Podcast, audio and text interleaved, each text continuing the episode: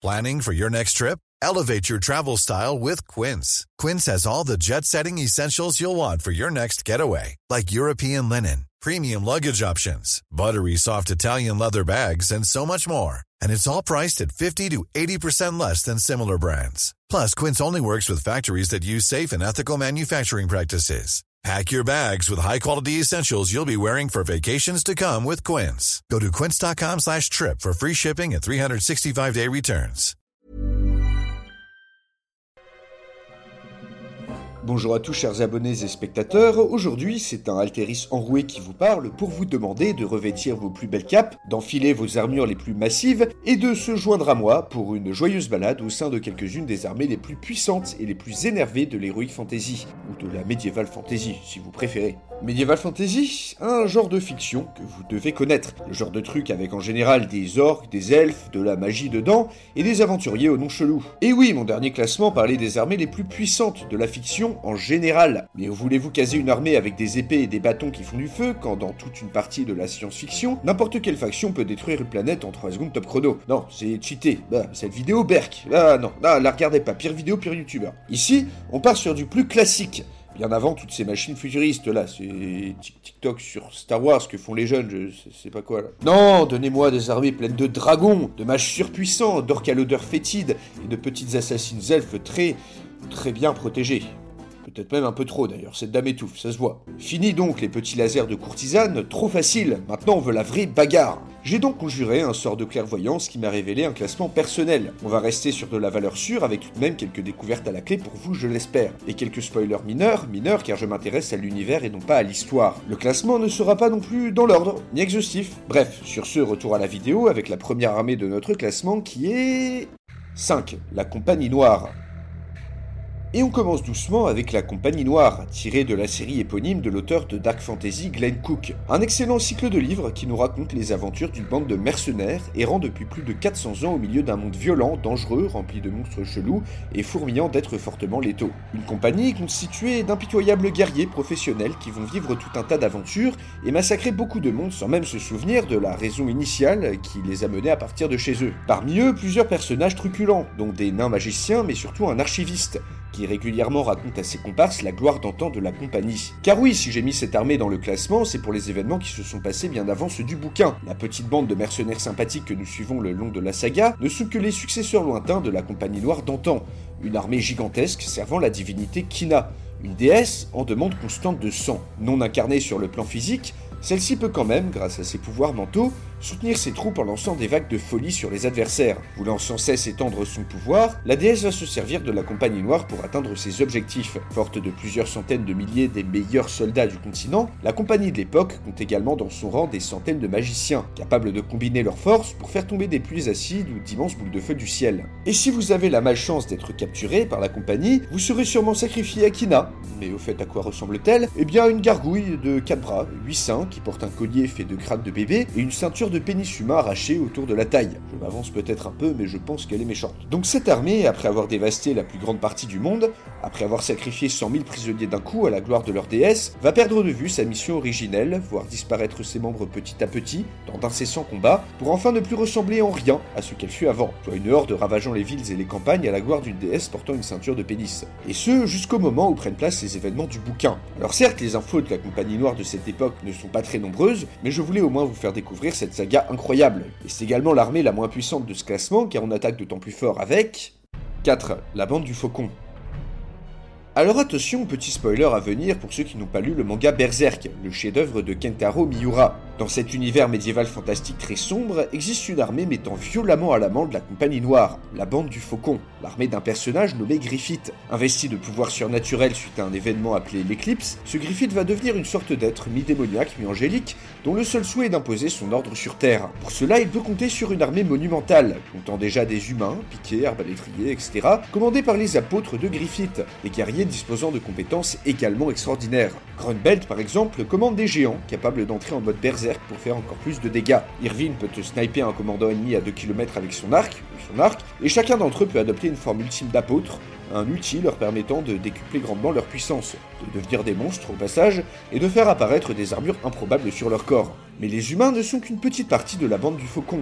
car Griffith commande aussi à des démons, dont le tout-puissant Zod, une bête ailée, oui on dirait clairement Satan, qui commande lui-même à des milliers de démons sortis tout droit des entrailles de la Terre, qui combattent aux côtés des humains dans cette armée. Lors des batailles dantesques prenant place dans cet univers, il arrive parfois que des humains se retrouvent transformés en démons par Griffith sur le champ de bataille, afin d'infliger des dommages considérables à l'adversaire. Pas par contre, cette transformation n'est pas réversible. Ici on a donc une armée médiévale énervée, épaulée par des hordes démoniaques et commandée par des êtres surnaturels. Mais l'atout numéro 1 de cette armée n'est autre que son commandant lui-même. En effet, Griffith est une sorte d'être suprême, dont la beauté et le charisme sont inégalés. Chacune de ses apparitions fanatise les soldats, et des milliers de personnes le rejoignent juste pour avoir le privilège de l'apercevoir. Niveau combat, Griffith est un excellent tacticien, presque invulnérable, peut faire revenir les morts à la vie et manipuler la gravité et l'espace. Un être donc divin, vulnérable, beau et charismatique, soit l'exact opposé de ce qu'est un youtubeur. Oui, je vais bien, je pleure dans ma douche seulement deux fois par jour.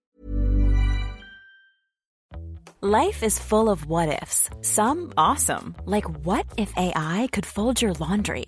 And some, well, less awesome, like what if you have unexpected medical costs? United Healthcare can help get you covered with Health Protector Guard fixed indemnity insurance plans. They supplement your primary plan to help you manage out of pocket costs. No deductibles, no enrollment periods, and especially no more what ifs. Visit uh1.com to find the Health Protector Guard plan for you. Hey there, it's Michelle Norris. I'm host of a podcast called Your Mama's Kitchen. When I travel, I'm usually looking for a way to find a taste of home when I'm not at home. And one of the things I love to do when I am at home is entertain. And Airbnb allows me to do that. When I was in California recently, I rented a house that had a great kitchen. And when we were sitting around the table, we we're all thinking, we're in someone else's house. Someone could be in all of our homes as well. If you have a home, but you're not always at home, you have an Airbnb. Your home might be worth more than you think. Find out how much at airbnb.com/slash host. 3. Les hommes lézards.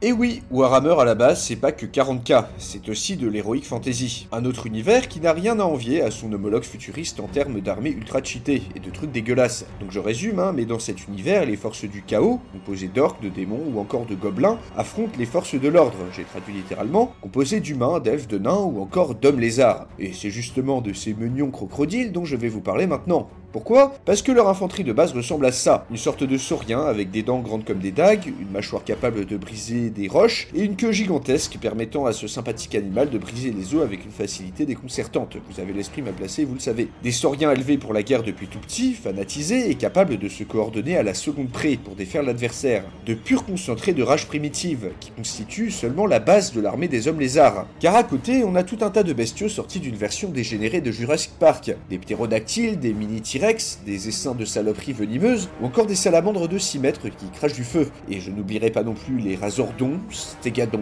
bastilladons et autres troglodons, troglodons, ok, dont vous avez des exemples à l'écran, désolé pour ceux qui écoutent en podcast. Tout ce monde-là vit dans les grandes jungles de Lustria, où chaque jour qui passe, des milliers d'œufs, contenant toujours plus de soldats, sont pondus. Bref, 50 nuances de lézards, de toutes les tailles et de toutes les formes, qui sont en plus motivés non pas par l'argent, pas par la haine, mais par l'avènement sur Terre d'un ordre nouveau façonné par leurs mages. Donc très très très Des mages qui sont, on peut le dire, les plus puissants de tout l'univers de Warhammer, flottant au-dessus du champ de bataille, les slans, des sortes d'escargots dégueulasses au de plusieurs milliers, peuvent en un claquement de doigts foutre le feu à des villes, faire s'ouvrir le sol, et même prédire à l'avance l'issue d'une bataille. Fanatisés, brutaux, sauvages, tout en restant coordonnés, l'armée des hommes lézards est donc une des plus puissantes de Warhammer et le prouve en sauvant le monde de multiples fois tout en infligeant d'immenses défaites aux forces du chaos, à l'aide de leurs bêtes, de leur force, de leur magie, mais surtout, surtout de leur gigantesque queue. 2. L'armée de Morgoth.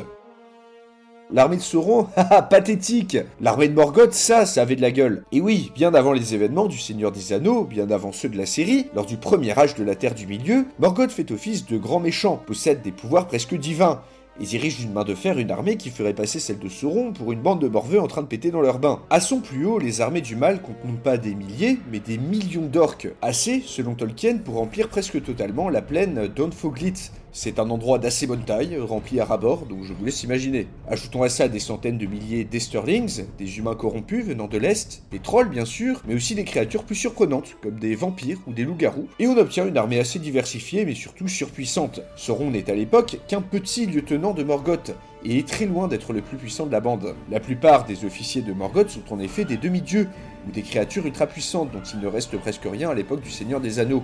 Gothmog, par exemple, commande sous les ordres du dieu maléfique Seth Balrog, cette créature dont Gandalf a eu tant de mal à se débarrasser. Bah, là, il y en avait sept, et bien plus puissants. Le vieux Glorung, un dragon sans ailes, capable de figer l'ennemi par son seul regard, commande lui une trentaine de dragons, du genre Smoke dans le Hobbit, capable de décimer des centaines de soldats en l'espace de quelques secondes. Également des araignées géantes, bref, une armée gigantesque, puissante, avec à sa tête un des êtres les plus maléfiques de ce monde. Même si affaibli par ses efforts de corruption constants, Morgoth reste capable de déclencher des tempêtes de feu, d'ouvrir des cratères et de maudire ses adversaires sur plusieurs générations. En plusieurs centaines d'années, Morgoth va donc dépeupler la Terre du Milieu de la plus grande partie de ses nains et de ses elfes. Des faits, Massacrés par le millier, les elfes réfugiés sur une petite île en seraient dû à supplier le dieu suprême de cet univers afin qu'il intervienne en leur faveur. Il va donc falloir une intervention divine, une armée d'elfes et de demi-dieux pour enfin arriver à la cheville de Morgoth, déclenchant une guerre de 42 ans dont la violence sera telle que toute cette partie de la carte sera inondée. Finalement défait, Morgoth sera banni dans les limbes et son lieutenant Sauron prendra le relais en quelque sorte,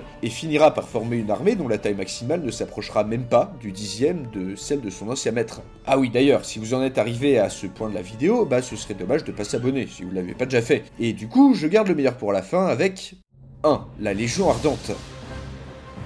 S'il y a un univers qui a une place particulière dans mon cœur, c'est Warcraft. Et non, c'est pas du tout pour ça que c'est premier. Hein Vous m'accusez de quelque chose là? Azeroth ce monde fantastique, siège de nombreux peuples, une terre d'aventure, mais constamment menacée par une armée, la Légion Ardente, la Grande Ombre enflammée, une horde de démons venus tout droit du néant distordu, une dimension astrale qui régulièrement déverse sa corruption dans d'autres dimensions, un endroit peuplé d'une infinité de créatures maléfiques, dont le seul but est de rétablir le chaos primitif de l'univers. Dans la pratique, ça se traduit par l'extermination de toute vie dans les mondes envahis. Voilà, radical. Les unités de base de cette armée sont les Infernaux, une sorte d'amas rocheux reliés entre eux par de l'énergie pure. Quasi imperméables à la magie, ils sont invoqués en haute atmosphère par des démonistes pour ensuite s'écraser sur le champ de bataille en occasionnant des dégâts considérables pour se relever ensuite tranquille et se mettre à maraver tout ce qui va se leur porter. Ainsi, cette légion démoniaque est capable de voyager entre les dimensions et est responsable du massacre de trillions d'individus dans l'univers. Corrompant, détruisant, lâchant d'interminables hordes de démons sur Azeroth, la Légion met du temps pour atteindre ses buts,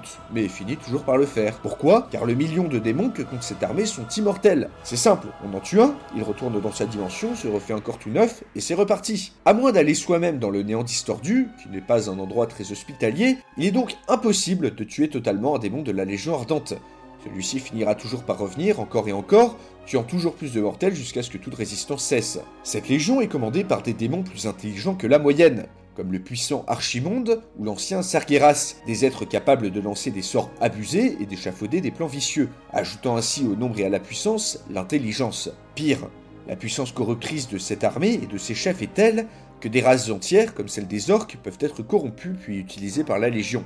Durant un événement appelé le Fléau, ce sont les humains qui sont transformés en zombies, puis utilisés pour attaquer les peuples libres d'Azeroth. Cette armée est donc extrêmement puissante, car en plus de pouvoir compter sur ces races asservies ou corrompues, elle compte dans ses rangs toute une chienne d'élémentaires, de dragons et de bestioles en tout genre. Rajoutons à ça les démons, et vous avez ici une armée immortelle qui atteindra ses objectifs de destruction, quoi qu'il arrive, revenant encore et encore jusqu'à ce qu'il ne reste plus rien.